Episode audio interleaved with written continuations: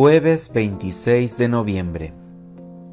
Lectura del Santo Evangelio según San Lucas.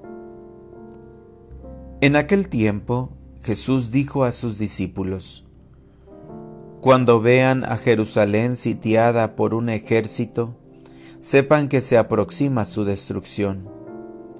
Entonces, los que estén en Judea, que huyan a los montes los que estén en la ciudad que se alejen de ella.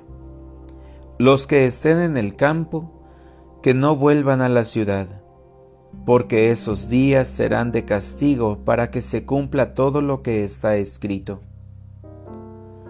Pobres de las que estén embarazadas y de las que estén criando en aquellos días porque vendrá una gran calamidad sobre el país y el castigo de Dios se descargará contra este pueblo. Caerán al filo de la espada, serán llevados cautivos a todas las naciones, y Jerusalén será pisoteada por los paganos, hasta que se cumpla el plazo que Dios les ha señalado. Habrá señales prodigiosas en el sol en la luna y en las estrellas. En la tierra las naciones se llenarán de angustia y de miedo por el estruendo de las olas del mar.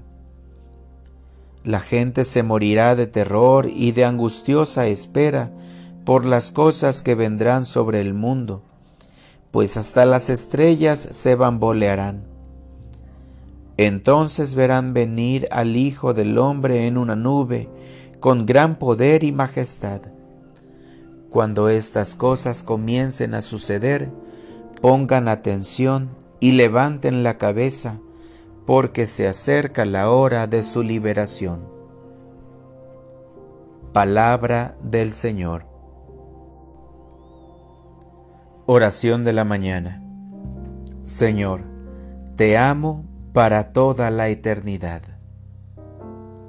Señor, Hoy llegan a mi mente todos los padres de familia que regresan a casa cansados diariamente.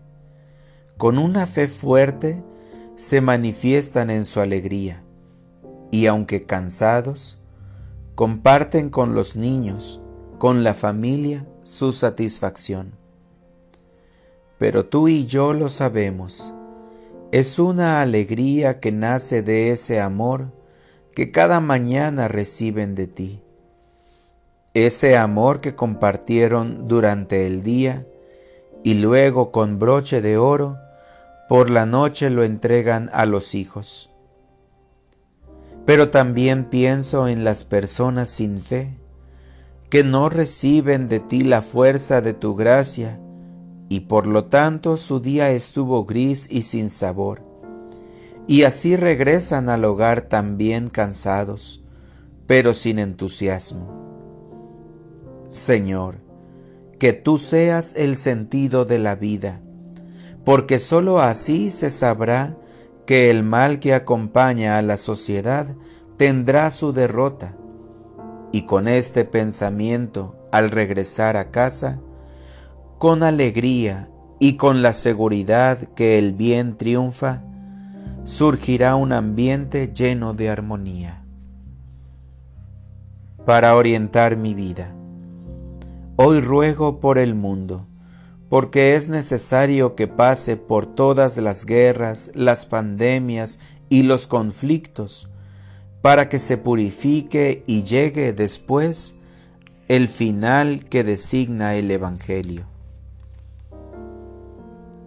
Gracias Señor, por tu primera venida, que pronto recordaremos en la ternura del niño recién nacido, pero también por tu segunda venida, que será con gloria y poder.